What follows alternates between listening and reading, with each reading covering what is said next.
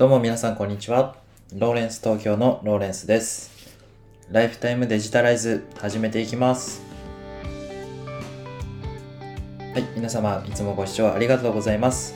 このポッドキャストでは会社員の私が日々情報収集しているマーケティングニュースやライフスタイルのことについて毎日をもっと楽しくデジタライズをコンセプトに配信する番組でございます。えー皆様いかがお過ごしでしょうか？え今日も素敵な一日にしていきましょう。今日はですね、えっ、と、ドリップさんという、あの、ものづくりをしているメーカーの、えークラウドファンディングでですね、あの、バックパックが、あの、出まして、で、とても、あの、SNS で話題になってましたので、今日はちょっと取り上げたいと思います。もともとですね、ドリップさん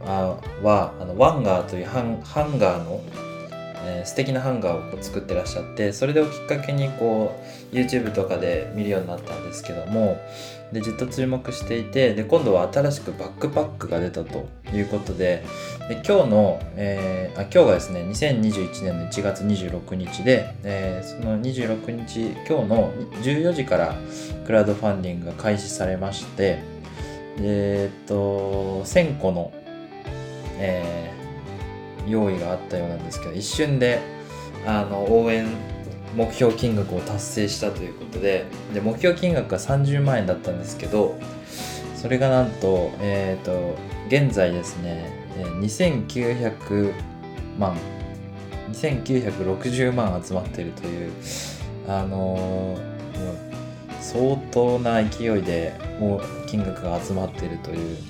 素晴らしいこう注目度が高い商品ということですね。でその商品の何がすごいのかって、えー、と注目ポイントを今日はお話ししたいと思います。ちなみに私もあの仕事が終わって、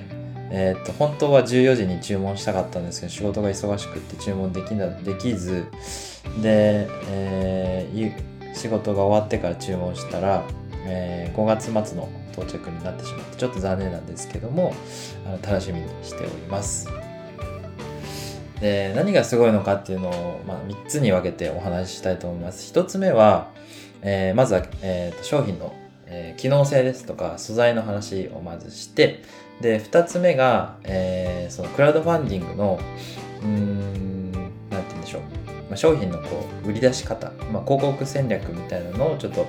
えーすごいなと思ったんで、えーお話をしたいっていうのと3つ目がえー、とドリップさんってどんな会社なのかなって私なりにこう、えー感じた印象についてお話ししたいと思います。えっ、と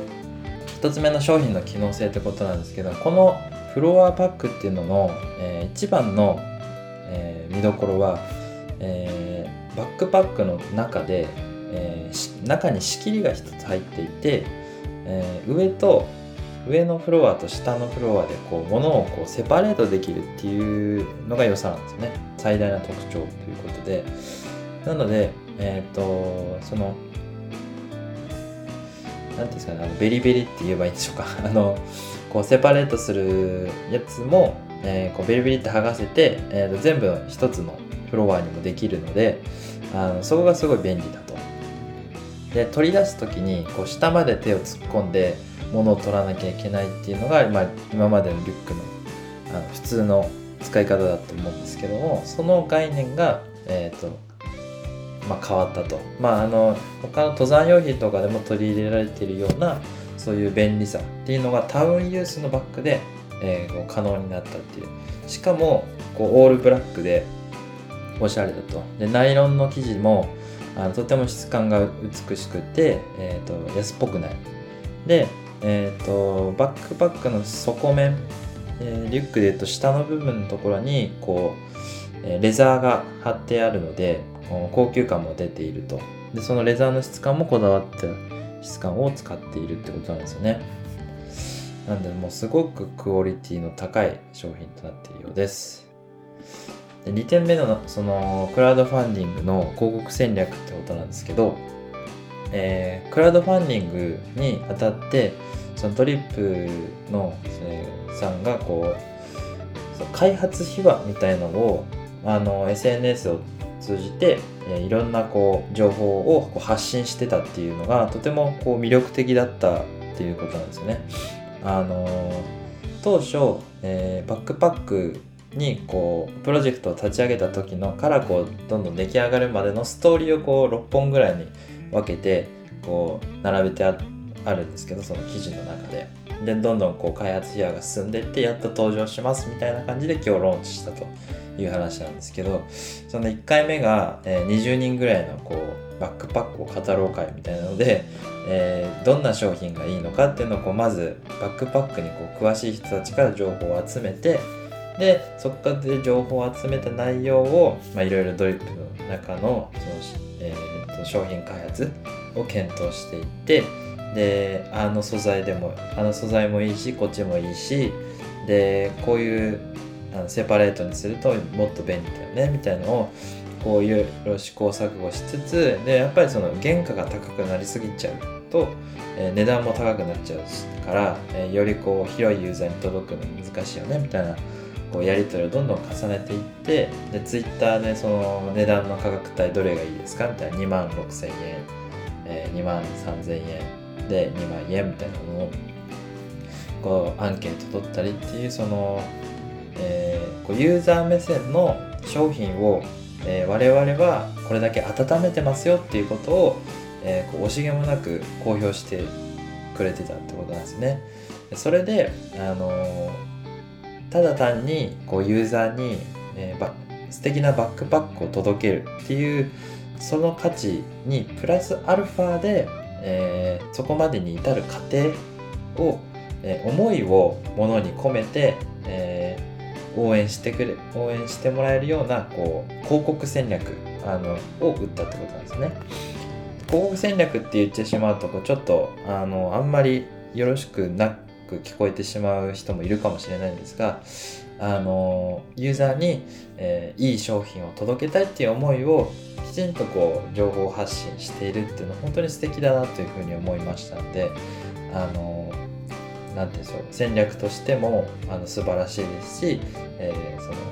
広告の仕方が本当に、えーいい商品を届けたいっていうのがあこう形として伝わってきたので本当に素晴らしいなというふうに思いました。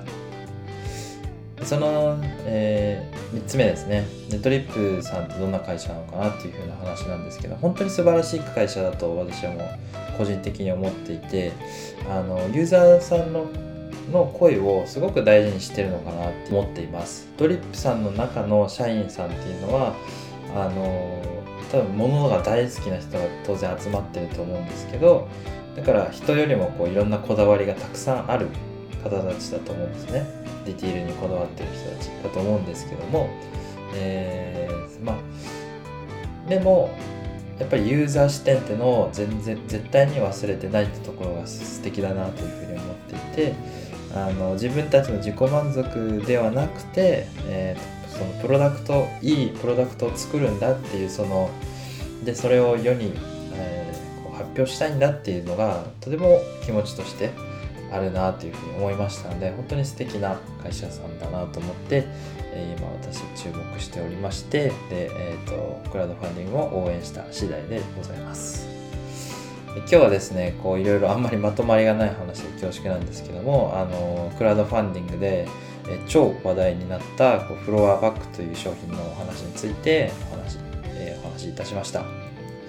気になった方はぜひ、えー概要欄の方に、えー URL や、えー Twitter のリンクですかねを貼っておきますのでちょっと調べてみていただけたらと思います。まあ、こんな形で、えこちらの番組では、えマーケティングのニュースやライフスタイルのことについて発信をしております。